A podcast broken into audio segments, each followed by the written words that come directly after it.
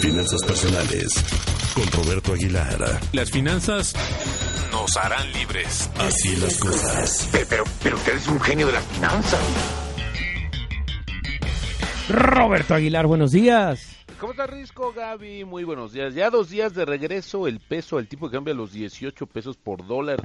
En estos momentos cotizan- cotizando en 18.04, pero ayer tocó el 18.11 y esto, bueno, mañana interesante el dato de la inflación de todo febrero y al parecer habrá buenas noticias. Ya las contaremos muy temprano el día de mañana. Perfecto, gracias mi querido eh, Roberto, te mando un fuerte abrazo, que tengas un bonito día, gracias. Gracias, Gaby Risco. Muy buenos días.